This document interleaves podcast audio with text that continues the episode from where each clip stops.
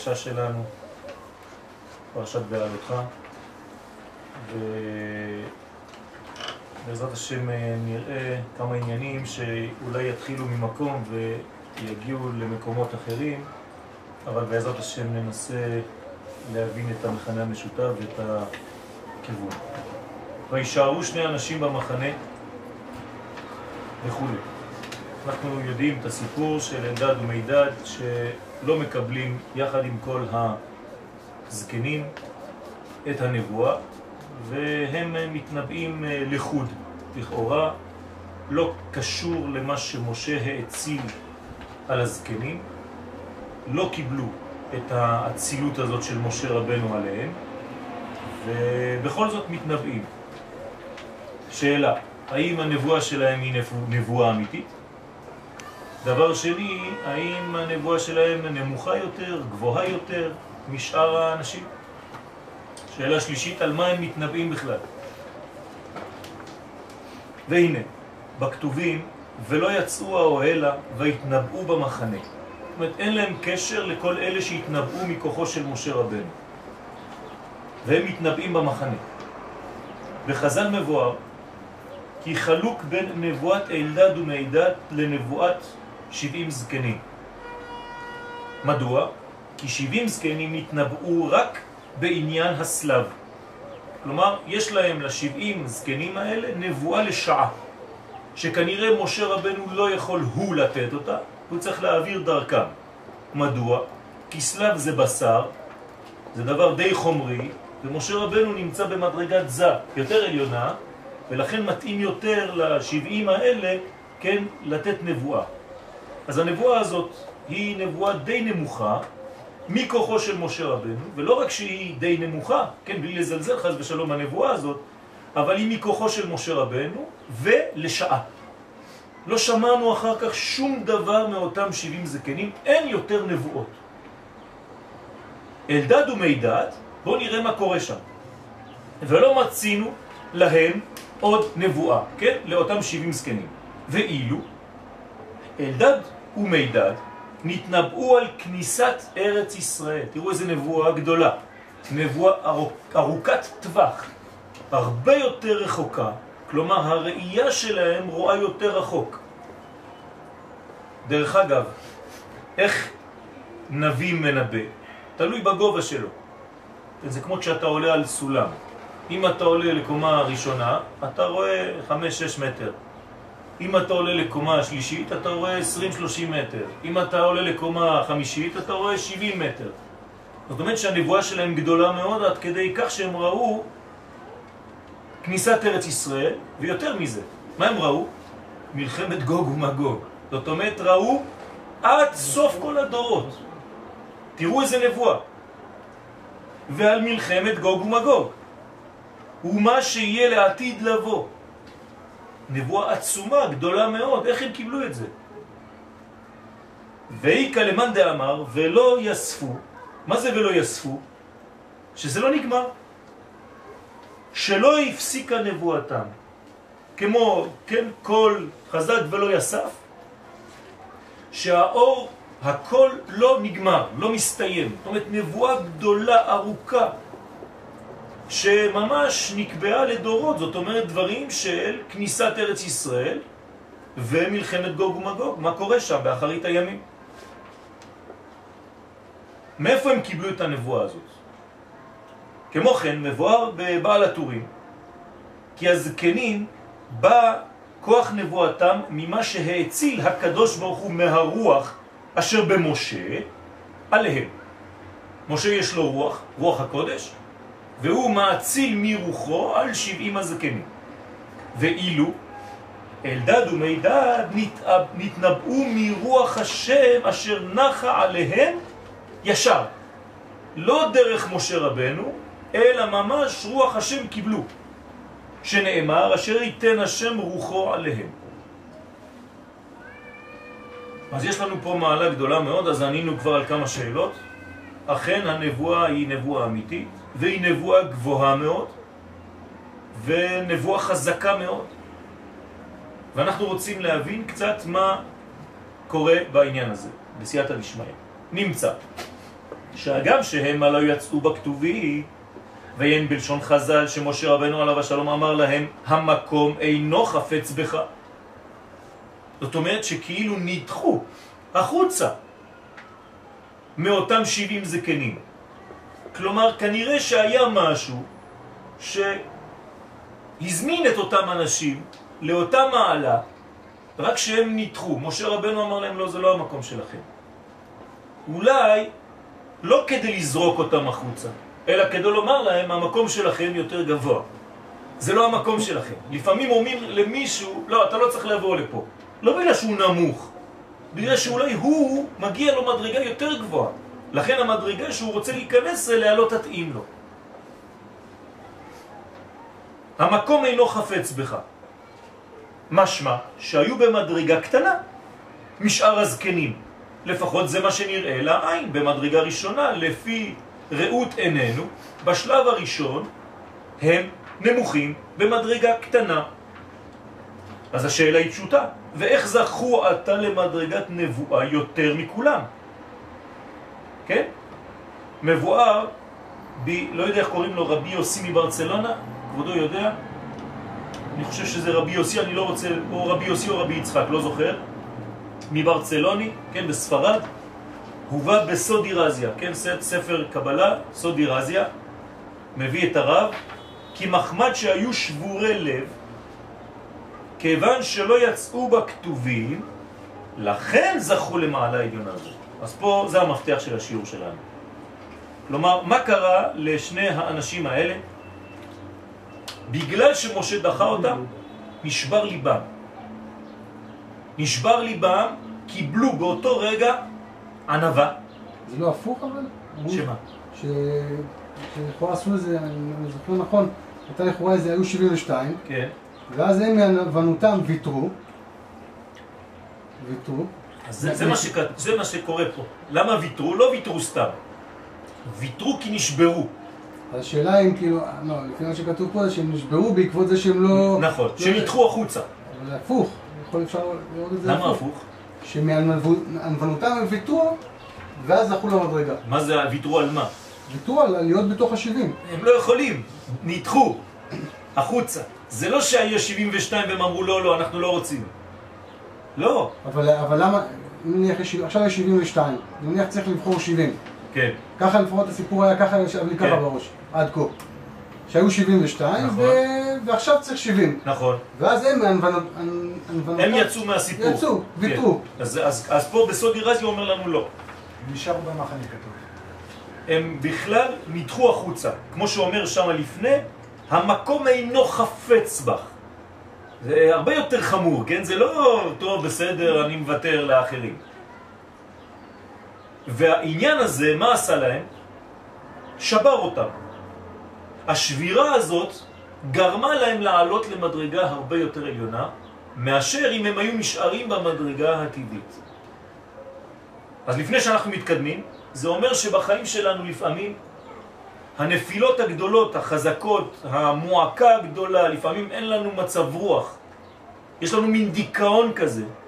הדיכאון הזה, אסור להסתכל עליו כדבר שהוא סופי חז ושלום, אלא כשלב שיכול להיות להביא אותנו למדרגות הרבה יותר עליונות בקרבה עם הקדוש ברוך הוא. למה זה קורה? כי כדי לקבל מדרגות עליונות צריך ענבה. ולפעמים כדי לקבל ענבה צריך קצת להישבר. אז אם אתה לא נשבר לבד, שוברים אותך. או שמזלזלים בך, או שלא נותנים לך כבוד הראוי לך, ואתה נפגע מעצם היותך בן אדם. אבל הפגיעה הזאת לא באה כדי להכשיל אותך, אלא כדי לחשל אותך, להעלות אותך למדרגות גבוהות מאוד. וכאן אנחנו נלמד שיעור חשוב בענבה, ושיעור חשוב באיך משיגים מדרגות יותר עליונות. בעזרת השם. ויש להסביר עניינו של דבר, למה על ידי שבירת לב, כן, השאלה ששאלנו, יכולים להגיע למדרגה יותר עליונה מאשר אלו שזכו למדרגתם מצד מעשיהם וגודל נשמתם. יש אנשים שהם עובדים, עובדים בצורה עקבית, והם עולים מה שהם עולים. ויש אנשים שלא עשו את העבודה העקבית הזאת, אבל היה להם איזה משבר, והמשבר הזה העלה אותם בדילוג, בקפיצה, בפסיכה, למדרגה הרבה יותר עליונה ממה שהיו יכולים להשיג במדרגה איטית. זאת אומרת, יש שני מסלולים, ואולי בכל אחד יכולים להיות שני המסלולים האלה יחד. כלומר, יש זמנים בחיים שאתה תעלה כמעה כמעה, ויש זמנים בחיים שאתה תיפול ותקפוץ מדרגה שתעביר אותך עוד יותר גבוה ממה שהיית בכמעה כמעה. וזה דומה כמובן למהלך הכללי של הגאולה, כן? אבל בינתיים אנחנו נשאר בעניין הזה ונראה מה קורה. ועניין זה מצינו גם בדברי חז"ל. עכשיו הרב יביא אותנו לכל מיני כיוונים כדי לראות האם הדבר הזה עובד בכל מיני מסלולים בחיים. עניין זה מצינו גם בדברי חז"ל, במקום שבעלי תשובה עומדים, אין צדיקים גמורים יכולים לעמוד. אותו עניין, בעל תשובה, כן, יש לו איזה מין נפילה, הרי הוא בעל תשובה. אז אנחנו מבינים שהייתה לו נפילה לפני זה, ואז הבעל תשובה הופך להיות בעל של התשובה. תבינו טוב, איפה זה התשובה? בבינה, זה עולם הבא תשובה. והם נקראים בעלה של התשובה, בעל תשובה, זאת אומרת, הוא בא על התשובה. אז איפה הוא? בחוכמה, לפחות. במקום שבעלי תשובה עומדים, חוכמה. צדיקים גמורים אינם יכולים לעמוד. למה? כי הם מתחת עדיין. הם מהיסוד ולמעלה. שמשום הכנעת ליבם, עכשיו מה אותה מדרגה, מאיפה זה נגרם? הנה, אותה סיבה. משום הכנעת ליבם זוכים למדרגה יותר עליונה. הדבר הזה יכול להופיע גם דרך הבריאות. אדם לפעמים מקבל איזה משהו באופן בריאותי, חז ושלום, לא עליכם ולא עלינו ולא על כל עמו ישראל, אבל יש זמנים שהאדם יש לו מצב בריאותי לא טוב. המצב הבריאותי הזה יכול גם כן להיות חלק מהשבירה הזאת כדי להביא ענבה ולהביא אותו למדרגה עוד יותר גבוהה אחר כך. כאילו לחזור לאפס את כל הדברים, כן? בסך הכל מה אנחנו עושים בחיים, מה אנחנו בכלל. אני, אני, אני מדבר על, על דבר שחוויתי שבוע שעבר, הייתי בחוץ לארץ לצערי,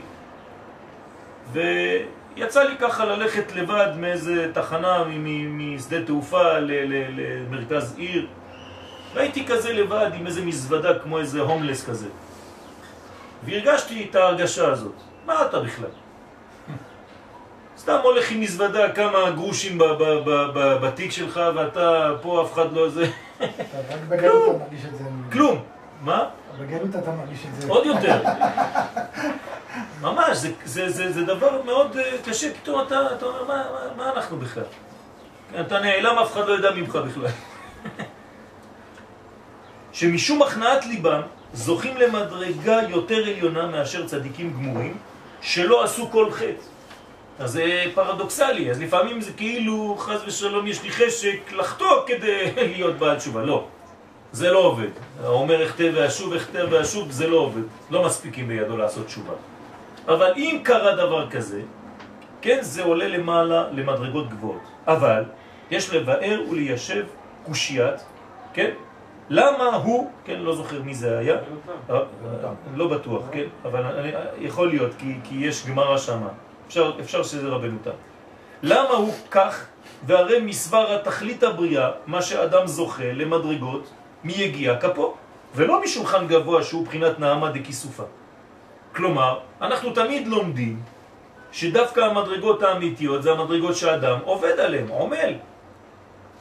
כן, יש לו עמל, יגיע כפיו, אשריך וטוב לך, ומה שאתה מקבל חינם זה לחם ביזיון, לחם בושה. לחם חסד, נעמה דכיסופה. אז איך זה עובד? יש להסביר שגם בדרך העבודה מועילה בחינה זו של הכנעת הלב להגיע למדרגות עליונות יותר מצדיקים גמורים. ויראה הביאור הזה, על פי מה שביארנו במקומות אחרים, קושיית האריזל ושער המצוות. אז תשימו לב, אנחנו עכשיו הולכים ממקום למקום כדי לראות אם הדבר הזה עובד. עכשיו אנחנו נכנסים לרובד אחר, רובד הזמן. אומר האריזל, שואל שאלה דומה לזה, איך ייתכן ששבת יותר עליון מימות החול? איך יכול להיות? הרי ימות החול שולטים בבחינת ו' קצוות. אומרת, מה זה ימות החול? זה. כן, חסד גבורה תפארת נצח עוד יסוד. יום א', יום ב', יום ג', יום ד', יום ה', יום ו'. והוא בשבת בחינת המלכות. איפה המלכות ואיפה זה?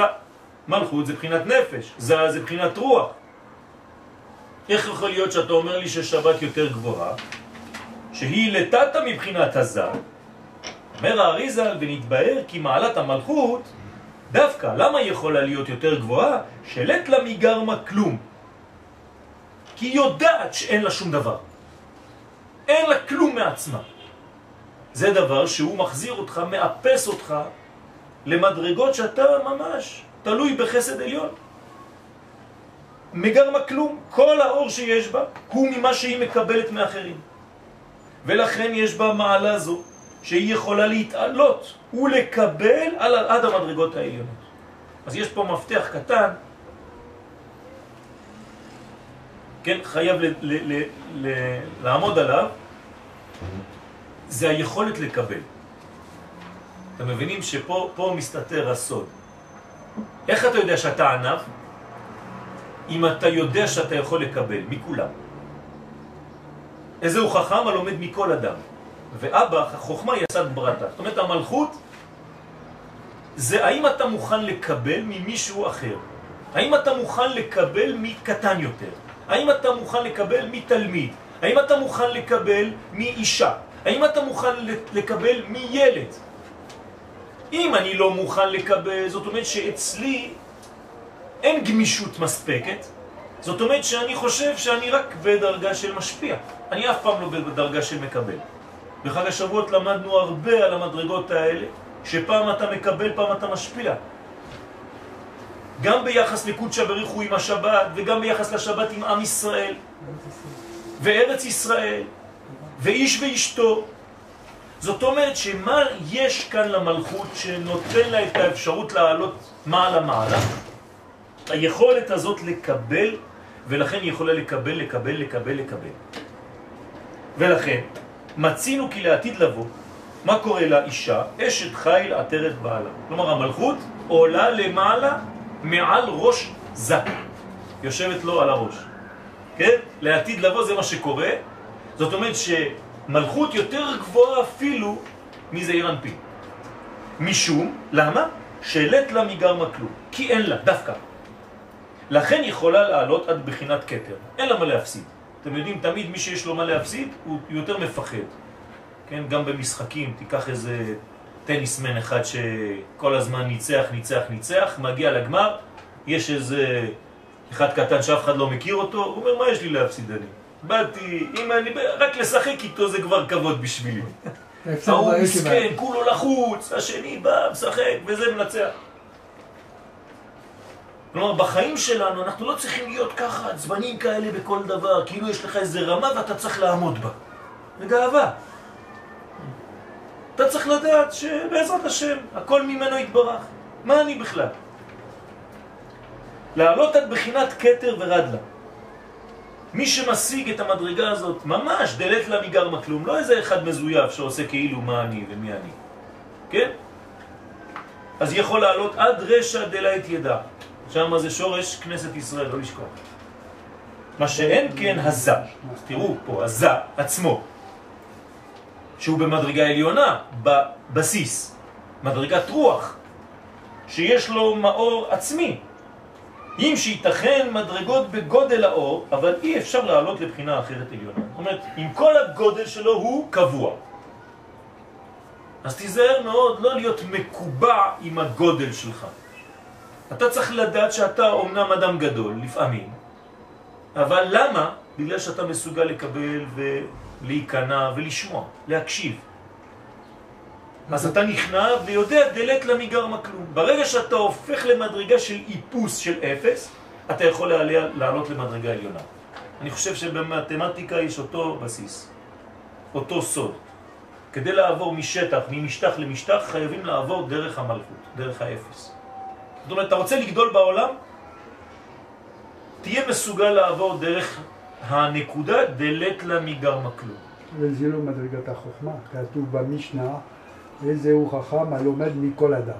כן. והבעל שם טוב אומר, אפילו מאדם רשע. כן, שהגיע ל... זה מה שאמרנו מקודם, את המשנה הזאת, נכון? זאת אומרת שבאמת, אתה צודק שהעניין הזה, זה העניין של ללמוד. מכל מלמדיי השכלתי, כן, ואחרי זה אפילו הוא מתלמידיי יותר מכולם.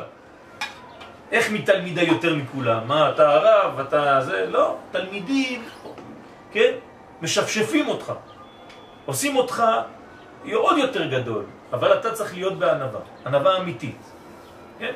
אתה יורד אליהם. אתה ככל שאתה יודע.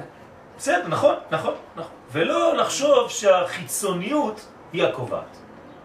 כן? היום איך אנשים קובעים אם אדם גדול או קטן? תלוי בכובע.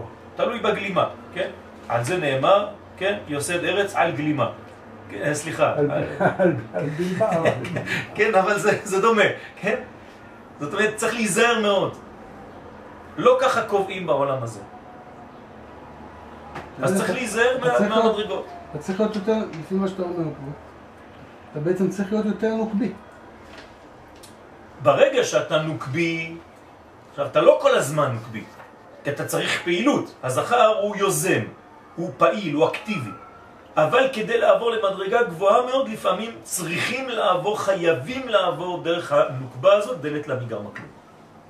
זה, זה יכול להיות במשך החיים שלך כזכר, כן? כל פעם שעברת במדרגה של נוקבה, או לגבר או לאישה, או לכל אחד, או לעם ישראל בכלל, בכללותו, ברגע שאנחנו במדרגה של אפס כזה, שאנחנו כבר לא יודעים מה לעשות, אנחנו כנראה קופצים למדרגה יותר גדולה אחר כך. כן, וראינו דוגמאות לא מאוד שמחות בהיסטוריה שלנו, כן, לא להזכיר את השואה.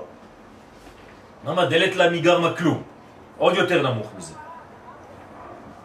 כן? כנראה שככה זה פועל, והענבה הזאת נותנת לך אפשרות, כן, לעלות מעלה יותר. ולכן, זו מעלת השבת, שהיא מלכות, דלת לה מגרמה כלום, ואז עולה לגימל ראשונות, ומקבלת הערה משם. ולכן מצד אחד מצינו כי שבת צריך הכנה מימות החול, ולת לה מגרמה כלום. כלומר, כדי להגיע לשבת, כולם נותנים לה. כן, מה תאכל בשבת? אין לה כלום, אז מה אוכלים? רק מה שמכינים. אז כל אחד בא, נותן לה משהו, אחד מביא לה דג, אחד מביא לה איזה אה, מופלטה, אחד מביא לה איזה, לא יודע מה, סלט. כן, מה יש בשבת? כלום, אי אפשר לעשות כלום בשבת. אז ממי מקבלת? הרי כל המזון שלה ממי? מכולם. אז למה אתה אומר לי שכל הברכה באה משבת? איך יכול להיות? הרי כולם מביאים אליה. כן? ולת לה מגרמה כלום? לא, אז מה זה הכל? אז מה, אתם נתתם לי ואני מחלק בחזרה? לא, זה לא ככה. להפך. לת לה מגרמה כלום. מצד שני, היא ראש וראשון לשפע הקדושה, כמבואר בזוהר הקדוש, כי כל ברכאים דלעילה, כל הברכות העליונות, העליונות ותתה והברכות התחתונות, ביום השביעת לעליון. הכל תלוי ביום השביעי. אז איך? אין לה כלום. דווקא. דווקא בגלל שאין לה כלום. מעצמה, תשימו לב, זה הסוד. לא כתוב שאין לה כלום, דלת לה מגרמה כלום. לא להתבלבל. אנשים חושבים שאין לה מלכות כלום. לא, מעצמה. דווקא בגלל שאין לה מעצמה, זאת אומרת שהיא לא חושבת שזה מעצמה, היא לא אומרת, היא לא היא גוזרת את הקופון, אני, אני, אני השגתי, זה לא מעצמי, זה לא ממני, זה ממנו, ממנו, ממנו, ממנו, ממנו. בגלל זה יש לה מעלה כזאת. אבל גם כן הוא מצד של יסוד. הוא משפיע. הוא משפיע. אבל אבל הוא לא משפיע מעצמו, הוא משפיע. נכון, הוא- אבל הוא יש. בזה, כן, אבל יש בזה מדרגה אחרת שאי אפשר להגיד עליו דלת לא מגרמה כלום. למה? כי הוא נולד כבר עם מדרגה. הוא נולד בן וק, אז יש לו משהו.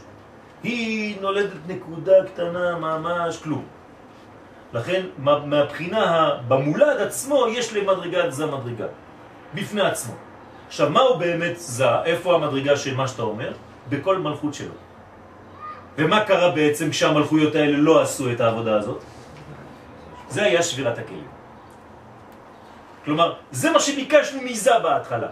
שכל מלכות שבו תרגיש את מה? את דלת לה מגרמה כלום, שהיא תלויה בשני. אבל מה היא אמרה כל אחת מהן? מהמלכויות? אנא אמלוך. זאת הבעיה. זה החידוש. בסדר? כי ודאי מצד עצמה אינה, כן, אין לה כלום, אלא מה שמקבלת מאור הזה. אבל בשבת היא מתעלה מדרגה לדרגה והיא יכולה לקבל מגימל ראשונות כמבואר בזוהר הקדוש. ממש יכולה לקבל מחב"ד. כך בת. ולכן נקראת שבת שין בת. דהיינו, כן, תיקוני זוהר אומר שהבת שמקבלת תמיד מגימל ספירות, נהי דזה, שין בת, כן? שלושה קווים והיא הבת של כולם. אז היא יכולה לעלות עד גימל ראשונות, עד השין העליונה. כלומר, בגלל שאת חושבת שאת שין תחתונה, את הבת של שין קטנה, נצח עוד יסוד של זה. מעלים אותך לשין עליונה יותר של קטע חוכמה ובינה. ג' ראשי. ובזה יש לפרש מאמר צדיקים על האמור בגמרא, חייב האדם למשמש בבגדיו ערב שבת עם חשיכה. מה זה חייב אדם למשמש בבגדיו, כן, לעשות ככה? בבגדים שלך מוקצה, בערב שבת. יש מה? מוקצה. אם יש מוקצה, כן. אז זה הפשט, נכון? והוא הלכתה רבתה לשבתא, זה הכוונה למשמש במה שבגד. אני רוצה להבין את זה. אתה אומר שזה עניין של מוקצה, נכון? למשמש בבגדיו בערב שבת, כך אומרת הגמרא. מה זה אומר? בוא ניכנס קצת לעומק. מוקצה זה מוקצה. מוקצה. זאת דעתו מהדבר הזה. שמה? זה לא לשבת. זה דבר שהוא לא לשבת. שהוא לא- אפשר לומר שאם. יש לי בכיסים משהו כשאני נכנס לשבת, מה חסר לי? אני נכנס לשבת עם משהו בכיס. אתה כאילו נותן לה, אתה... כלומר, אתה בא כבר עם משהו. אתה לא בא כבטל. המקובלים נוהגים להתלבש בלבן בשבת. למה? כי אין לזה צבע, זה לא צבע. זה בטלים, זה כמו מוות, הם מתים. זה הצבע של, של כלום. אין לזה צבע, זה לא נקרא צבע בכלל, הלבן. זאת אומרת שמגיעים לשבת בלי שום דבר בכיסים. אל תבוא ותתחיל לשלוף לי כל מיני דברים, זה מה שזה אומר. אתה בא בשבת כאילו אתה בטל. דלת לה מגרמה כלום, בלי כיסים צריך לבוא. כן? אבל יכול לקבל הרבה. זה מה שאנחנו לומדים, כן? אבל אתה לא בא כאילו עם משהו שאתה בא, כן, בא, הבאתי לכם איזה חומר. למשמש בבגדס כמו אולי לפשפש במעשר. נכון. זאת אומרת לראות בבגדים שלי מה בגד. זה מה שהוא עכשיו מסביר באופן של רמז יותר. למשמש במה שבגד ועשה שלא קשורה בימות החול. אני נכנס לשבת ואני משמש בבוגדים שלי. כן, כלומר בחלק החיצוני שלי שאולי חס ושלום לא טוען לפנימי שלי. כן, כי בגד זה בחוץ והפנימיות שלי היא נשמתית. כמה יש פער בין האני לבין הבגד. אז אני צריך למשמש בבגדים כדי לראות אם זה אני, או שזה דבר זר, חיצוני. ועל ידי זה הוא כניסה גדולה לשבת. לכן הלבושים שלנו בשבת, כן, זה לבושים עליונים מאוד, זה בכלל לא לבושים שלנו. עוד פעם, כי הילת לה מגרמה כלום. זה לבושים שהקדוש ברוך הוא מתלבש בלבושים האלה בשבת, יש כוונה באריזה, כן, של שם קדוש, שצריך לכוון אותו כשלובשים בגדי שבת. כן, כמו זוהר. כן, הסוד. מי שרוצה יראה את זה בשאר הכוונה. ועניינו, כמבואר על ידי התבוננות האדם במעשיו, כשאדם מתבונן במעשים שלו, קילט למגר מכלום, שמבין שמעצמו אין לו כלום, אז ממי יש לו? כל מה שיש לנו, ממי זה בא? כנסת ישראל. כנסת ישראל. כן, הכי קל זה לזרוק הכל לקדוש ברוך הוא, כן? זה בטח, הגעת ל... אבל מכנסת ישראל. זאת אומרת שהכל הברכה וכל השפע שיש לכל פרט מישראל, מאיפה זה בא לו? מכנסת ישראל. זה יותר גבוה. מהמלכות. במובן הקבלי, כן? אבל בדרך כלל כשאנשים אומרים קודשא בריך הוא, הם מתכוונים לאינסוף ברוך הוא. כן, אנחנו לא מדברים עכשיו במובן הקבלי, זה נכון. זאת אומרת שאם אתה מבין, מה? או מלכות. כן? זאת אומרת שמה שאנחנו מקבלים, ולכן זה צניעות.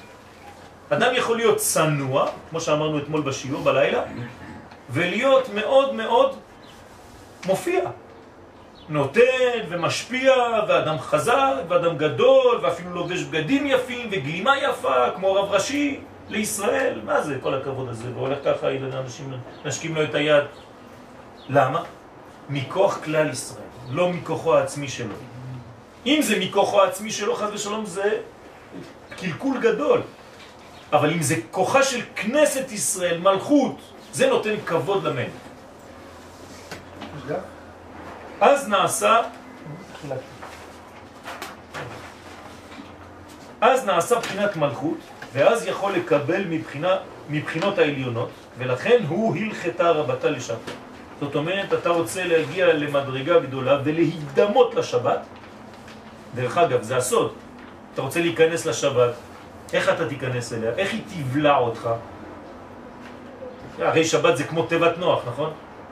מה אתה חושב, בגלל ששבת ירדה זהו? בסדר, זה מדרגה אחת, קביעה וקיימה. אבל איך אתה נכנס לשבת? איך אתה נשאב לתוכה? דומה לה. אה? דומה לה. יפה מאוד. על ידי שאתה דומה לה. כי מצא מין את מינו. מי נכנס לתיבת נוח? מי שדומה למה שקורה בטבע. מי נכנס ממש למודעות של השבת? מי שדומה לשבת. אתה נכנס לשבת עם גאווה, עם כעס, עם אני, אני, אני. השבת אומרת לך, אין, אנחנו לא דומים. אתה לא יכול להיכנס. השבת הזאת אתה לא דומה לי. אז אתה יכול להיות בתוך שבת בזמן, ולא חווית את חוויית השבת כי לא קיבלת כלום מהשבת, כי אתה בגאווה, והשבת זה צניעות וענבה דלת לה מגר מקלום. אתה מבין? ולכן, לפי הסוד, לא תבערו אש בכל מושבותיכם ביום השבת, זה כעס. לא לבאר אש בשבת, כי אם אתה מכניס כעס בשבת, אתה עושה אנטיתזה ליום. אתה לא דומה ליום. אתה יכול להיות דתי ומתפלל ולומד, מה שאתה רוצה. אתה לא בשבת. כלומר, אין משחקים פה, אנחנו לא עושים רמאות עם בני אדם שאתה יכול לשחק איתם. פה זה מנגנון שעובד, זה רוחני, אי אפשר לשקר. או שאתה בפנים, או שאתה בחוץ. בעל הבית עומד בפנים, העני עומד בחוץ. ואז יכול לקבל מבחינות עליונות, ולכן הוא הלכתה רבתה לשרתו. וזה ביור דברי הבעל שם טוב, זכותו תגן עלינו אמן. על כל האמור, מה אומר הבעל שם טוב? מת, ככה אומרים בגמרא, כן? מת בערב שבת, סימן יפה לו. זאת אומרת, אם אדם מת בערב שבת, קוברים אותו בערב שבת, סימן יפה לו. למה? כי הוא נכנס ישר לגן עדן, אין לו את הגיהנום, מכבים שם את הזה, אין חיבוט הקבר, אין כלום. אז זה בפשט. אומר הבעל שם טוב, לא, לא, לא התכוונתי לזה. אם אתה מרגיש כמו מת בערב שבת, סימן יפה. השבת שלך תהיה טובה. זה הסוד. זאת אומרת, תיכנס בצניעות לשבת. תרגיש מת בערב שבת. כי אם זה היה רק מי שמת, אז מה אנחנו עושים עם זה? מה, נתפלל למות ביום שישי? אבל פה אתה יכול לעבוד על זה. זאת אומרת, מחר, יום שישי, אם אתה מרגיש כמו מת בערב שבת, סימן יפה לו. מתאים לדוד המלך גם. בדיוק. כן, ממש. שהכוונה, מה? דוד המלך, שהוא המלכות, הוא הכי, אין לה מגרמה כלום. נכון, נכון. שהכוונה על זה שנעשה בבחינת מת. לא שסתם מת בפשט. שנעשה בבחינת מת, מענייני גשמיות. הוא ממש אין לו כלום, הוא מתבטל מהכל. הוא מתעלה לרוחניות, זה סימן יפה. ככה הוא יכול להיכנס באמת לשבת. כי הוא דומה לשבת, לכן הוא עולה עם המעלית הזאת, כן, למדרגות עליונות, לחוכמה. כן, שבת זה יסוד הבא, מדרגה גבוהה מאוד. למרות שזה מלכות בשורש, בהתחלה. אבל זה עולה למדרגות עליונות שאי אפשר להשיג אותן. כן? ולמבואר, הכוונה על ידי שרואה כי לט למיגר מכלום. האדם מגיע להבחנה הזאת, לראייה הזאת, למודעות הזאת, שאין לו כלום מעצמו, כמת. ואז הוא מבחינת מלכות בסימן יפה לו. כי המלכות היא יכולה לעלות למעלה אחר כך. כן? תשימו לב שבמלכות העוטף זה מת. כלומר, מה נותן למלכות להיות מה שהיא? בגלל שאתה מם ותף בהתחלה ובסוף. בסדר? אז בפנים אפשר ללכת, לכו. אתם יכולים להתקדם ברגע שאתם מרגישים מת. או מוות, לך. כן? וסימן יפה לו שיוכל להתעלות לעלה מכל דרגים. ובזה מבואר עניין נבואת אלדד ומידד. אנחנו חוזרים עכשיו לשיעור שלנו. איך עשינו סיבוב? כדי לחזור מאיפה קיבלו אלדד ומידד. אלדד ומידד נזרקו, נדחו. המקום, איך אומר להם משה רבנו? המקום אינו חפץ בך, ככה. מסכנים האנשים האלה ירדו למדרגה, נפלו. הלב שלהם נשבר, משה רבנו עשה בכוונה, כדי שיעלו למדרגה הרבה יותר גבוהה. גם כנראה, כנראה רק הוא יכול לדעת את זה. בוודאי. בוודאי. אז זה נקרא אלדד ומידד, כן? סליחה? לא, לא, כי משה רבנו מה שהוא עכשיו הוא הולך להגיד לשבעים זקנים זה דבר מאוד מאוד מאוד פשוט וגשמי. כלומר נבואה שהיא רק לשעה בעניין הסלב. כן, צריך ללמוד גם כן למה צריך 70 נביאים בשביל להגיד שעוד מעט ירד סלב ויהיה סלב. כן, צריך להבין את כל העניין הזה. אבל על כל פנים, פה יש מדרגה גבוהה מאוד. כלומר שמשה רבנו גם בעצמו, יש לו את החוויה הזאת. כי התלמידים שלו באים ואומרים, מה? משה רבנו, כן? תכניס אותם לכלא. כלהם. אמר, לא, לא, לא, לא, לא. זה, אני, אני רואה מה קורה פה. זה עתיד עם ישראל כולם להיות במדרגה הזאת, כן? כמו שאומר הנביא יואל, לכל הנביאים, הזקנים, הילדים, כן, הנערים, כל אחד מתנבא במדרגה גבוהה. דרך אגב, אם תיקחו שם בנביא יואל, כן, תסתכלו לפי הסדר, כן, איך כתוב שם, מי זוכר את הפסוק בעל פה? שהזקנים יקבלו, אה, לא זוכר את הפסוק, על כל פנים, תסתכלו שם אחר כך, לפי קוטן האנשים, הנבואה יותר גדולה. הזקנים מתנבאים במדרגה, הנערים יחזו, זה מדרגה עוד יותר גדולה, והילדים מתנבאים במדרגה עוד יותר גדולה מכולם. למה? כי ככל שאנחנו הולכים ומתקרבים לגאולה, זה בעצם נשמות חדשות שיוצאות, והנבואה שלהם תהיה יותר גדולה מהדורות ה... ש... שקדמו. אז יש ממש הדרגתיות בנבואה הזאת. אני חושב ב... איפה קראתי את זה, אבל או בבן איש חי או ב- בארי, מביא הרב הרמוני, שיש בתלמוד איזה סיפור על שני אימים, אילמי. אני חושב שהבן איש חי גילה שזה הראשי תיבות של אלדד ומידד. כן. והבי שאילם הוא באמת שוב, במדרגה בעניין של סגירה. כן. אז באמת זה ככה, אז הזקנים הם, הם, הם רואים משהו, הבחורים יחזו, יחזו בחוריכם, וניבאו בניכם ובנותיכם. ככה כתוב שם. כן, ככה חוזר לי קצת הפסוק. אז מה זה אלדד ומידד? שהנה, מה שהזקנים קיבלו ממשה רבנו היה זה משום שנביאים מבחינת בינה כידוע. כלומר, הנביאים הם מקבלים את הכוח שלהם מבינה, למרות שהנבואה מופיעה בנצח והוד, כן? כן, חוזים ונביאים. ומשה, בחינת אבא, המשפיע באימא, זאת אומרת עוד יותר גבוה, ולכן בהכרח קיבלו ממנו. כלומר, איך משה רבנו יכול להאציל מכוחו לנביאים? אם הנביאים זה בינה, אז משה חייב להיות חוכמה. לעניין נבואת הסלב. כל זה בשביל סלב, תשימו לב.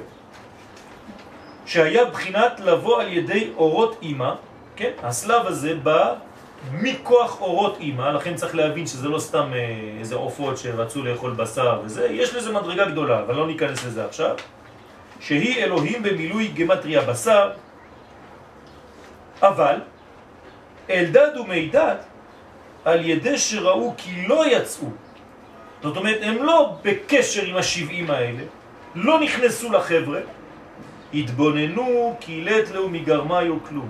הם אמרו, טוב, אנחנו, אין לנו כלום. ונעשו בחינת מלכות. באותו רגע הם ירדו למדרגה שפלה כזאת בעצמם, ביטול, ואז הם יכולים לעלות עד רש דרגים, עוד יותר גבוה אפילו ממה שכל הנביאים קיבלו שם. והגיעו עד מדרגת נבואה בשורש הכתר, תשימו לב לאן הם עלו. שורש הכתר, לא כתר, שורש הכתר. זאת אומרת, רדלה. וקיבלו רוח נבואה מן השורש. ולכן התנבאו על מה שיהיה לעתיד לבוא. לכן הם עלו גבוה מאוד וראו עד סוף כל הדורות, עד מלחמת גוג ומגוג. לבוא בימי המשיח, הם ראו כל מה שיהיה בימות המשיח. איך? מהביטול הזה. שהוא מנשמת יחידה. תשימו לב, יחידה זה מלך המשיח. ברגע שהם עלו הם בעצמם ליחידה, מה הם ראו? את מה שקורה אצלו. אתם מבינים את המנגנון? המנגנון הזה אני מנסה בסייעתא דשמיא להעביר אותו, שאתה לא מקבל ממדרגה שאתה לא נמצא בה. אתה חייב להיות במקום, ואז אתה רואה. כאילו עכשיו נכנסתי לחדר הזה, אז אני רואה מה שיש בחדר. אני לא יכול לדבר עכשיו על חדר שהוא עליון ממני, או תחתון, כי אני לא רואה, אני לא שם. זאת אומרת, ברגע שהאדם קיבל עליו שדלת למיגר מקלום, הוא יודע באמת, זה אי אפשר לשקר אם זה לזייף, שאין לו מעצמו כלום, אז הוא בבחינה של מה? של יחידה. הוא עלה למדרגה של יחידה. ברגע שהוא יחידה, מה קורה ביחידה? זה בחינת משיח. כלומר, יותר גבוה ממשה, משה זה חיה. ופה מדבר על יחידה, זאת אומרת, משה משופר, סגנון 2008, כן? תשסח בעזרת השם. כשמשה חוזר ומקבל בחינת יחידה, את זה הם השיגו שם. ולכן לא פסקה נבואתם, וגם זה נבואה שלא נפסקת. זה לא איזה נבואה שהיא רק לרגע אחד, לכן היא לדורות. כי רק נבואה שהיא לדורות הוכנסה. ולכן אנחנו פה רואים שיש כאן נבואה שמלמדת אותנו וצריך ללמוד מה הם ראו. כן? ולכן לא להתאפס בחלק הקטן הזה, כן? משה מת וישוע מכניס. כן, כולם מתפסים לזה, מה אמרו אלדד ומידד? משה מת, יהושע מכניס. כן, צריך להבין מה זה אומר. כיוון שרק הזקנים שקיבלו ממשה באופן זמני, כדי להמשיך הסלב, לא מצינו בהם עוד נבואה. תשימו לב, דרך אגב, אמרתי לכם את זה ככה במהירות, כן, משה מת וישוע מכניס. מה זה ישוע? אותו דבר, בחינת מלכות, דלת למיגר מקלו. כן, פני לבנה. ומשה זה חמה. זאת אומרת, משה לא נכנס ויהושע מכניס. למה? כי יש בו ביטול אצל היהושע. יא יושיעך מעצת מרגלים. מכאן אנחנו מבינים מה זה עצת מרגלים. מה זה עצת מרגלים? אני מחליט מה לומר. כן, אני שולט בעניין. יהושע לא, הוא בטל. אם חפץ בנו השם. מה שאין כן אלדד ומידד. אז בואו תראו, כן, כבר באותיות של אלדד ומידד, שנתעלו למדרגות עליונות וקיבלו משורש הנבואה. שימו לב, מה זה אלדד ומה זה מידד, בלי להיכנס יותר מדי לפרטים, רק בהתחלה של השם. אל זה כיוון. מי זה שורש. זאת אל דד הולכים למקום שנקרא דד. מי דד? באנו ממקום שנקרא דד.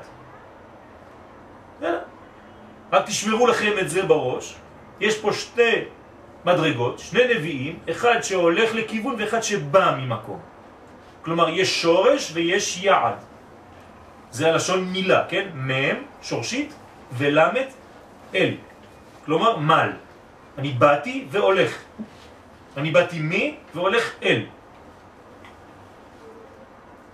עוד מעט אולי בעזרת השם ניכנס קצת יותר לעניין הזה, מאיפה ולאן.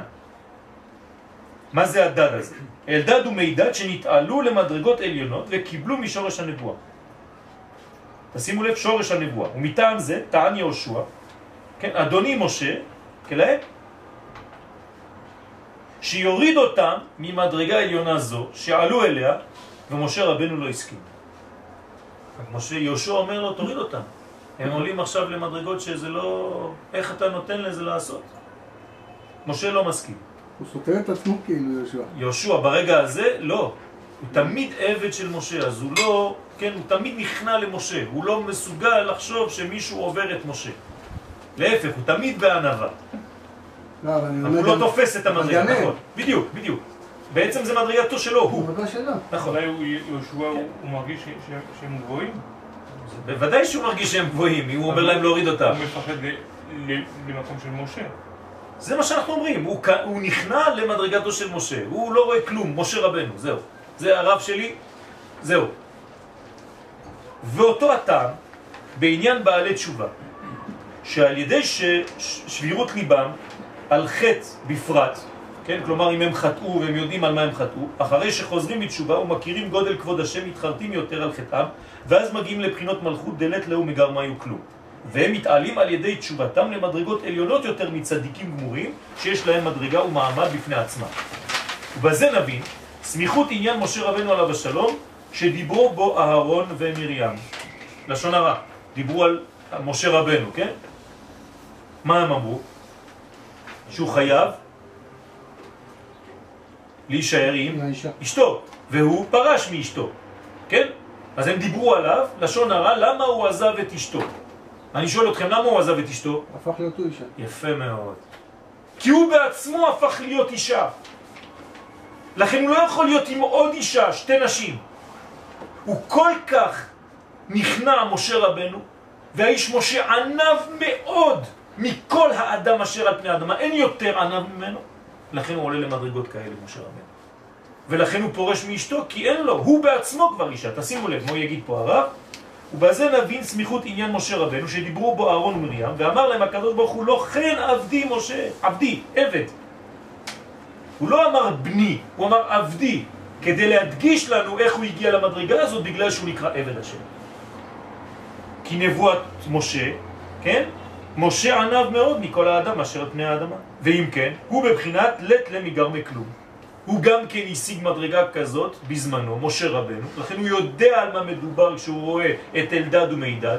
הוא, כן, נדלקתו הנורה, הוא יודע שזה מאותו שורש, לכן הוא יכול לעלות עד שורש הנבואה, הנקרא פה אל פה. מה שאין כן שאר הנביאים, שיש להם בחינת ומדרגה בפני עצמם. זאת אומרת, יש להם קיום עדיין. הם מרגישים את המציאות, משה רבנו לא. ואנחנו, מה? אינם יכולים להתנבות אלא בחלום. למה בחלום? שהם רק נפש. יפה מאוד. רק כשהם מתבטלים, אז אפשר לתת להם חלום. אז מה עושים להם? אה, נבואה. מרדימים אותם. כדי שיחזרו לנפש. אבל משה רבנו, למה הוא לא צריך לישון כדי להתנבא? כי כבר בעודו ער, הוא בחלק כזה תחתון. הוא לא מרגיש שהוא קיים בכלל. הוא לא צריך ללכת לישון. כלומר, אנחנו הולכים לישון כדי לבטל קצת מהאישיות שלנו ולקבל לפעמים חלונו- חלומות. משה רבנו לא צריך ללכת לישון. הוא מבטל את עצמו גם כן כשהוא חי כל רגע. אז לכן הם חייבים לראות את החלומות, את הדברים האלה בחלומות או בחזיון דרך לבושי הבינה. וזאת הכוונה שדיברו בו על שפרש מן האישה, כן?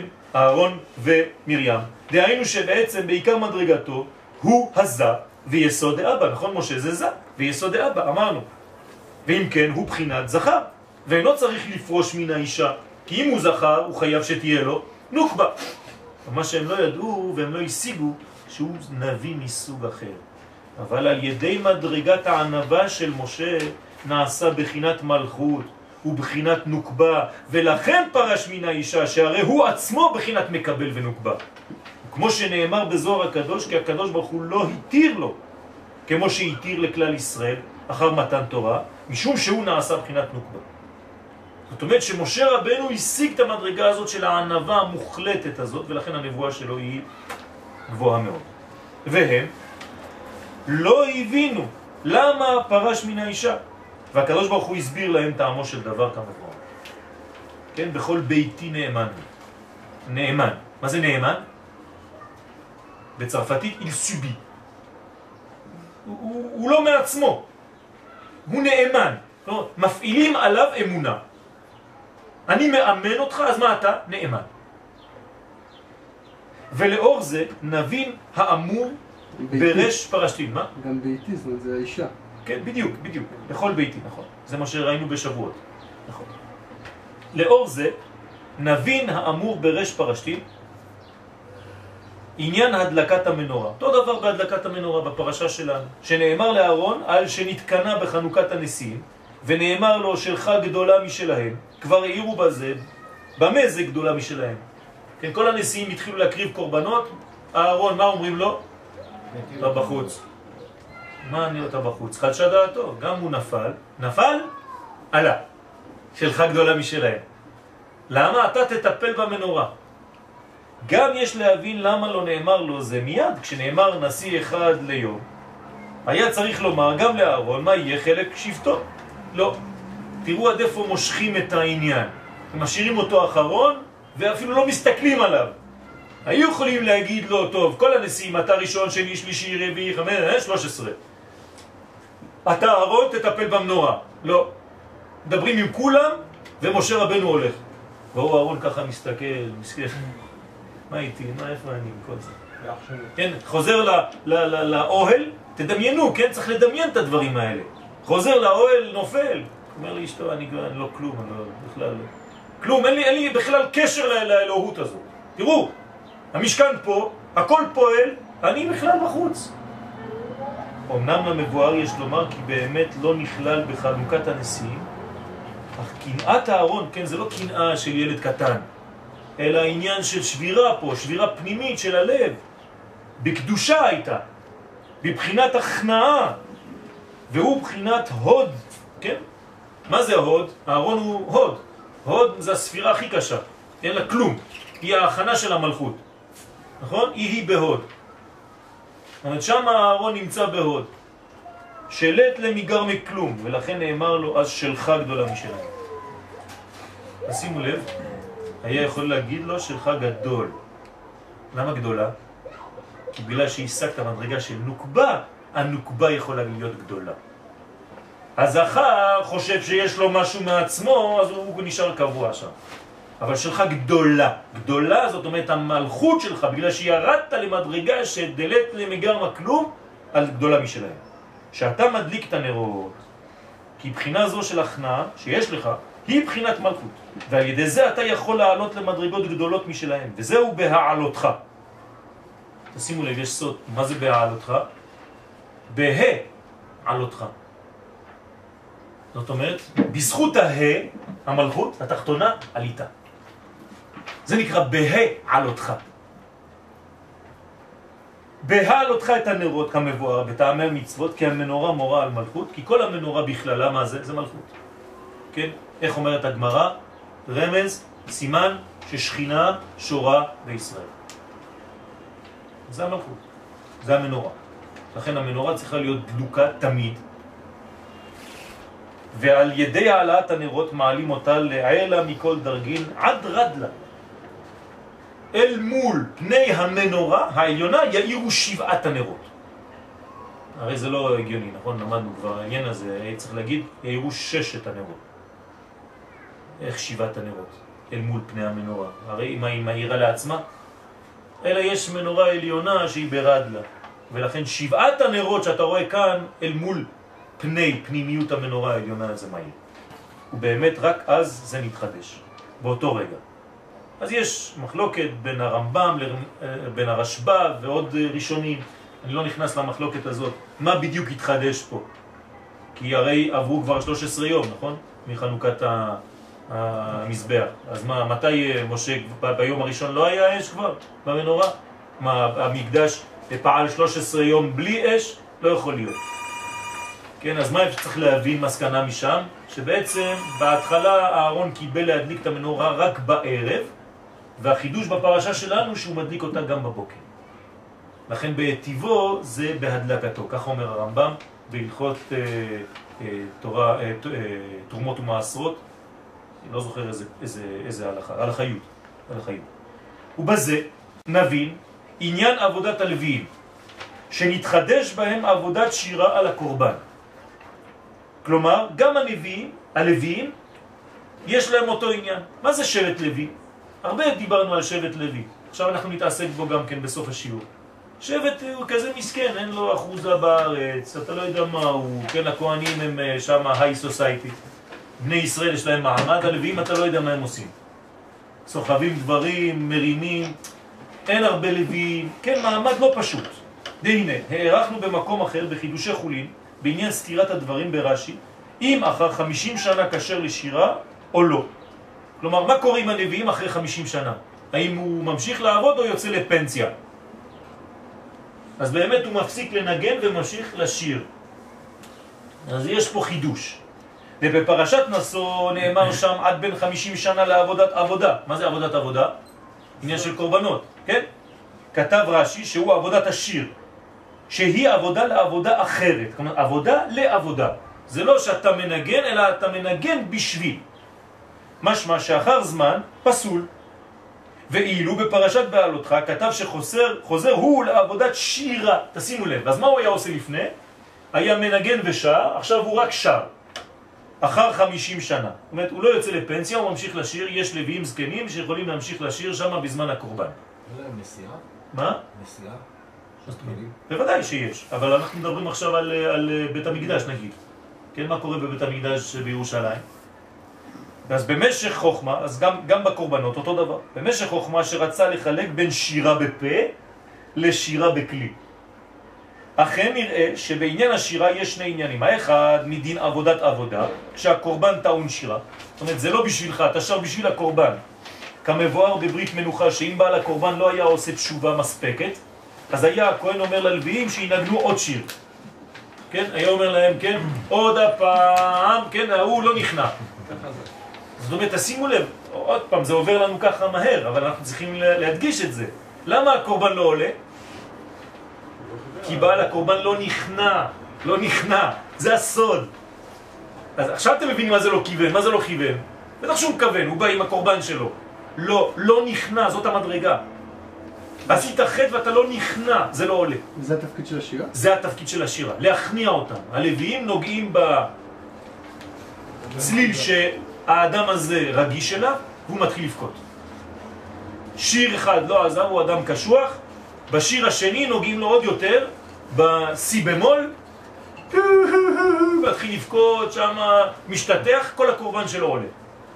עד שהיו מעוררים ליבו לתשובה גמורה. דרך אגב, אמרתי לכם פה סוד, כל אחד מאיתנו קשור לצליל אחד.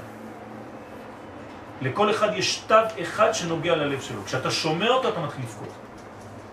והלוויים היו יודעים את זה. והרי שיש שני עניינים בשירה, בין מצד הקורבן, בין מצד הגברה עצמו. ובזה מתחלק מה שפירש, כן, בפרשת נשוא, שנפסל הוא עבודת עבודה, אמנם יש לך, אתה בן גיל 50 כבר, אתה לוי, הפסקת לעשות עבודת עבודה, זאת אומרת, אתה מפסיק לנגן, מדין שירה על הקורבן, אבל מה שנאמר עוד פעם, עניין שנים מבין 30 עד בין 50, שכתב רש"י שקשר לשירה ולגבי התעוררות בעל הקורבן, בזה לא נפסל, גם אחרי 50 שנה. הלוי ממשיך לשיר כדי לעורר אנשים בתשובה בזמן הקורבן. רגע, אז אה, לא הבנתי. יש שתי סוגי שירה? יש שירה בכלי, זה נקרא ניגון, אה, שירה בכלי. הבנתי. בסדר? או שירה בפה. אז בכלי זה עד 50 שנה, אחרי זה הוא ממשיך לשיר בפה כדי לעורר את האנשים בתשובה שמביאים קורבן. השם שיהיה רפואה שלמה, הקדוש ברוך הוא יברך אותו ויהיה בריא ושלם, אמן כן ירצה. ויש לומר ששתי בחינות אלו שיש בעבודת הלוויים נובע משני שורשים נפרדים. עכשיו תשימו לב מאיפה זה בא. והנה בפשוטו הרי כל עבודת הלוויים באה במק- במקום הבכורים, נכון? הבכור היה בעצם בפונקציה הזאת, אחרי זה הבכורים כן קלקלו, הלוויים נלקחו, נשארו למעמד, משום שהם לא עשו את, את העגל. אז הלוויים יש להם כאן עניין של עקביות, הם ממשיכים בדברים שלהם, זה אנשים שהם בעלי אמון. למה? כי יש להם מידת הדין מיוחדת. לוי זה מידת הדין. אבל ראינו גם ששמעון זה מידת הדין. אז מה ההבדל בין הדין של שמעון ולוי, שהם שני אחים תמיד ביחד? הוא משתמש בליבי. מה זה משתמש בלוי? תמיד על ידו. אז בשביל מה? אז למה אתה לא אומר שלוי משתמש בשמעון? כדי לקבל כוח מידין. למה אתה לא אומר שלוי משתמש בשמעון? דין טהור. מה זה דין טהור? אז מה, שמעון הוא דין טמא? ראינו לא, שזורים בין לא, זורים. לא, לא, חס ושלום, כל שבטי ישראל הם שבטים קדושים, צריך להיזהר מאוד. גם שמעון זה שבט קדוש. אבל מה? מידת הדין של שמעון זה לדחות. הוא דוחה את הקליפה. מידת הדין של לוי זה למתק את הדין ולהכניס אותו לקדושה. זה שני מיני סוגים איך עושים את העבודה. יש אחד דוחה, צריך שיהיה אחד כוח, זה שמעון, ולוי הוא יתקפיה והתהפכה. כן, הוא מביא, מחזיר את זה על ידי מיתוק הדין. אז בואו תראו. והיינו בדברי חז"ל, מצינו שלוי נתקדש מבטן והוא היה מעשר של השבטים. כלומר, שבט לוי הוא מעשר. והקדוש ברוך הוא עצמו קרא לו לוי, קרא אותו לוי, ובזוהר הקדוש מבואר כמה דברים מופלגים על לוי מראשית לידתו. זאת אומרת, זה מדרגה גבוהה מאוד לוי. מה המדרגה? משמע שיש בו שתי בחינות ומעלות. האחת מצד לידתו, הוא נולד, וזה מדרגה שחוזרת תמיד. כלומר, לכל אחד יש מדרגה. לפעמים שואלים, כן, אבל אמרת לנו שמשה הוא בחינה כזאת, ועכשיו אתה אומר לי שהוא כזה. נכון. מבחינת לידתו הוא כזה. עכשיו, מה הוא עשה בחיים שלו? יכול לעלות. מבחינת לידתו לוי הוא מבחינה מסוימת. ומזה, כן, השנייה, מזה שבא תחת הבכורים, הוא עלה במדרגה על שלא עשו את העגל, כי הוא, הקדוש ברוך הוא נתן לו תמורה על זה שהוא לא השתתף בחטא העגל, לכן יש פעולה, הוא עשה משהו טוב בחיים שלו, נמנע מעבירה, ויש לומר שמעלת עצמם באה משורשם, שהרי שמעון ולוי אחים, כלי חמאס מחירותיהם, ששניהם מצד הגבורות. אמנם יש לומר שמתחלק לשתי בחינות בגבורות, הנה מה שאמרנו מקודם. האחד סור מרע, זה שמעון. גבורה, ללחום נגד הרע של החיצונים. מה הוא הלך לעשות שמעון? הוא הלך להרוג את האלה שטימו את דינה, זה לא סתם שהוא הלך לעשות אה, איזה עבריין עבדי, כן? גם עם לוי. נכון, אבל מה עשה לוי שמה? כנראה ששמעון הוא זה שבאמת טיפל בריחוק, בסילוק של הקליפה, הם כוחות הרע, סובבים את האדם, כל החיצונים, זה היה בחינת שבט שמעון, והשני הגבורות הממותקות. מה עושה לוי משם? לוקח את דינה, אפשר לומר. כלומר, שמעון הולך מחסל את כולם, כן, קומנדו ראשון, ולוי הולך ומשחרר את האור מתוך הקליפה.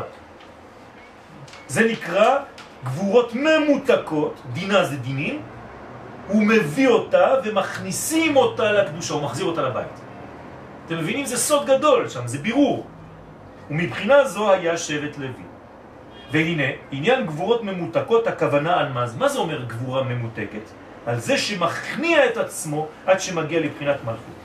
זאת אומרת, זה מה שאמרנו עד עכשיו בשיעור. לדעת שאתה במדרגה דלת למגרם הכלום, שאין לך מעצמך שום דבר. זה היה לוי. גבורות דלת למגרם הכלום. ולכן נקרא לוי, מלשון, ילווה אליי. זאת אומרת, אין לו שום מציאות, הוא רק מלווה של מישהו. שכיוון שהוא אין לו מעצמו כלום, בהכרח שיקבל מאחרים. וכיוון שהיה להם בחינה זו של ביטול דלת למגמה או כלום, יכלו לעורר את החוטא. למה? כי הוא מאותה בחינה, אמרתי לכם מקודם, אם אתה מאותה בחינה אתה יכול לגעת בשני. אז ההוא בא להקריב קורבן, עשה חטא, אתה רוצה לגעת בנקודה שלו, להכניע אותו, אתה צריך להביא מישהו שכבר יודע מה זה הכנעה. אתה מביא אחד ששר בהכנעה, הוא יעורר את השני שצריך להיכנע. שיגיע גם כן לבחינה זו, לתשובה גמורה. ומטעם זה לא היה לבני לוי נחלה בקרב ישראל. אין להם אפילו מקום. דלת למגרמה כלום. שזה מורה על כל מציאותם שאין להם כלום מעצמם, כלום. ואולי שורש עניין זה, כן, מהם הבנים לאה. מאיפה זה בא? מלאה, שאמרה, ראה השם בעוני, וכן בשמעון ובלוי הגיע למדרגת ביטול דלת לה מגרמה כלום. כלומר, כשלאה הוציאה אותם, היא הייתה במדרגה של ביטול לגמרי. וכן יש לבאר פרשת פסח שני. תראו בכמה כיוונים הרב מראה לנו את העניין הזה של הביטול. מה זה פסח שני? האמור בפרשה, אותו דבר, שאמרו למה ניגרע מכלל ישראל. זאת אומרת, גם הם, יש להם שברון לב. הם לא היו בפסח כמו כולם, אז מה, הם זרוקים? אז נשבר להם הלב ואנחנו לא חלק מעם ישראל. נפלו. אה, נפלתם? יהיה לכם פסח שני. פסח גבוה מאוד שהוא בא מבני האדם. פסח ראשון בא מלמעלה, פסח שני בא מלמטה. זו מדרגה גבוהה. משום כך זכו שתינתן להם פרשה מחודשת של פסח שני, שזה בא משורש עליון, כמבואר בזוהר הקדוש. כלומר, הזוהר הקדוש אומר שפסח שני בעצם יותר גבוה מפסח ראשון, מהבחינה הזאת. שאז קרוזה קרא בחי, כלומר, יש קרוז שיוצא, מי שלא נכנס בתרעים שנפתחו בחג פסח יכול עוד להיכנס. קרוז יוצא בשמיים בת קול שאומרת מי שפספס פסח ראשון יש לו עכשיו אפשרות להיכנס. הוא משמע שזה שערים מיוחדים פתוחים לפני אלו שיש להם שברון לב. תשימו לב, פסח שני זה שברון לב. אתה לא יכול להיכנס לפסח שני אם אתה לא נשבר בלב. והכנעה, והוא כמבואר שעל ידי התבוננות, כי לט למיגר מכלום יכולים לעלות עד מדרגות עליונות. ומאמר צדיקים שמשה רבנו עליו השלום אמר להם, עמדו ואשמע מה יצווה השם לכם. אותו דבר. כן, משה רבנו לא, לא נותן להם תשובה מיידית, אומר להם תעמדו, אני לא יודע מה קורה איתכם, אתם... אה, זה עוד מעצים את, ה, את המעמד של מה איתנו, אנחנו לא כלום. כן, גם משה צריך לשאול, אנחנו מחוץ לעניין בכלל, אף אחד לא יודע מה איתנו, כן, אנשים מסתובבים ממקום מקום, אף אחד לא מטפל בנו, מה קורה לי? האנשים כאלה יכולים לעלות למדרגות גבוהות, בגלל שהם נופלים כל כך עמוק. עמדו בהכנעה, כן, זו, ואז אשמעה מה יצווה השם. כן. מה זאת אומרת? אומר להם משה בעצם ברמז, עמדו ואשמעה. אם אתם עומדים, אני יכול לשמוע. אם לא תעמדו, אני לא יכול לשמוע. מה זה אומר? שינסו בביטול כדי... יפה מאוד. לכם אתם מבינים עכשיו את המאמר הראשון. במקום שבעלי תשובה עומדים. למה הוא עומד? למה כתוב שצדיקים אינם יכולים לעמוד? הרי זה, זה מה שכתוב שם. כי הצדיק, מה יש לו בראש? ילכו מחיל אל חיים. אבל ההוא כל כך תקוע שהוא כבר מרגיש שהוא לא כלום, ולא כלום, מה הוא יכול לעשות? לעמוד ולא לזוז יותר. זה בדיוק העניין שבמקום שבעלי תשובה עומדים, צריך לדייק על המילה הזאת עומדים. אומר להם משה רבנו, אני מבין שאתם נשברתם עכשיו. אז עמדו ואשמע. כלומר, השמיעה שלי זה כמו נעשה ונשמע בעצם. אם אתם עומדים, ברגע שאתם עומדים אני יכול לשמוע נבואה. מה יצווה השם? לכן עמדו או עמדו בהכנעה זו, ואז אשמע מה יצווה השם. אתם מבינים? זה הולך ביחד. וכן יש לבאר עניין אכילת המן, שהביא את ישראל להכנעה ובחינת לט לניגר מכלום. אותו דבר, אכילת המן. כתוב לא ניתנה תנורה, אלא לאוכלי המן. אז מה זה המן הזה? אותו דבר. הכנעה, שאין להם מעצמם כלום. כמו שאמרו, אין כל רק אל המן נשואות עינינו. אנחנו כבר לא יודעים מה זה, רק שירד עלינו. וכן מורה משמעותו, מי? כן, מן, מי הוא? כן, מן הוא. כלומר, כמו שאמר משה, ואנחנו מה? בעצם זה אותו דבר. וכן כזרע גד, מה זה זרע גד? מה יש לו לזרע גד? לבן, נכון? אמרנו מקודם שהבגדים הלבנים, הצבע הלבן הוא לא צבע. כן? שמורה על לובן שאין לו גוון מעצמו, כמו הצבע הלבן, כלום, רק מה שהוא יכול לקבל, ולכן אמרו חז"ל על השבת, שבר... שהקדוש ברוך הוא ברך את השבת במן. זאת אומרת, איך הוא ברך את השבת? מהי הברכה הגדולה בשבת? בהכנעה. זה הסוד, זה הסוד. בהכנעה. אתה צריך להיות כזה שנכנע, ואז אתה מקבל מן כפול, כי אתה מן. כי אתה שואל את עצמך בכלל מה. זה הסוד של השבת. כמבואר באותה בחינה של מלכות שלט לה מגרמה כלום, וישראל שרצו בשר שהוא אדום, תשימו לב להפך עכשיו, מאיפה הם יכולים לקבל? 170 זקנים, שזה נבואה יותר נמוכה, כי הם רוצים בשר אדום, הם לא רוצים את הלבן הזה. המן היה לבן, הבשר הוא אדום. כלומר, הם רצו לאכול חלבי, והם רצו לאכול בשרי. בשבועות אוכלים חלבי. צריך לאכול גם בשרי. אבל אוכלים חלבי, למה? כי זה ביטול. מי שלא בטל לא יכול לקבל תורה. לא יכול לקבל כלום. אז זה נקרא בשר שהוא אדום, דהיינו מדרגה מסוימת. מה זה מדרגה מסוימת? יש לך מציאות. שיש לה אור מיוחד. לכן בעיני משה רע. אז משה מבין שיש פה פער גדול. כיוון שהוא רצה להעלותם עד לעילה מכל דרגים כמו שהוא היה. אז אני חושב בסייעתא דשמיא שהשיעור הוא ברור, כן? להיכנע, לדעת דלת למיגרמה כלום, לבנות את זה ממש, לעלות למדרגה הזאת, להגיע לתובנה הזאת, ואז אפשר לקבל מדרגות, מה שהקדוש ברוך הוא רוצה. תודה רבה, שבת שלום. למה בעצם המשיח הוא לא מבני לוי? לוי יש להם את המחנה, את ההכנעה, נכון. כי האמת ש- שהוא בא ממדרגה של ביטול גמור, המשיח. הרי הוא מחולל מפשענו, זאת אומרת שהוא בעצם במדרגה של יחידה. איך אפשר להגיע למדרגה של יחידה? ברגע שאין לך מציאות בכלל. ממש, אז הוא ממש בגדר הזה. זאת אומרת, הוא לא קיים. איך קוראים לו? בר נפלה. כאילו, הוא, מת. מת לפני שהוא נולד. נפל. אז המלכות הזאת היא הביטוי, זה השבט, שבט יהודה, ממש בשורש שיכולה לעלות למעלה. מה עושה יהודה? ניגש, ויגש אליו יהודה. זאת אומרת, יש לו הכנעה בסופו של דבר. מה? כן, כן, כן, וירד יהודה מאחיו. נכון.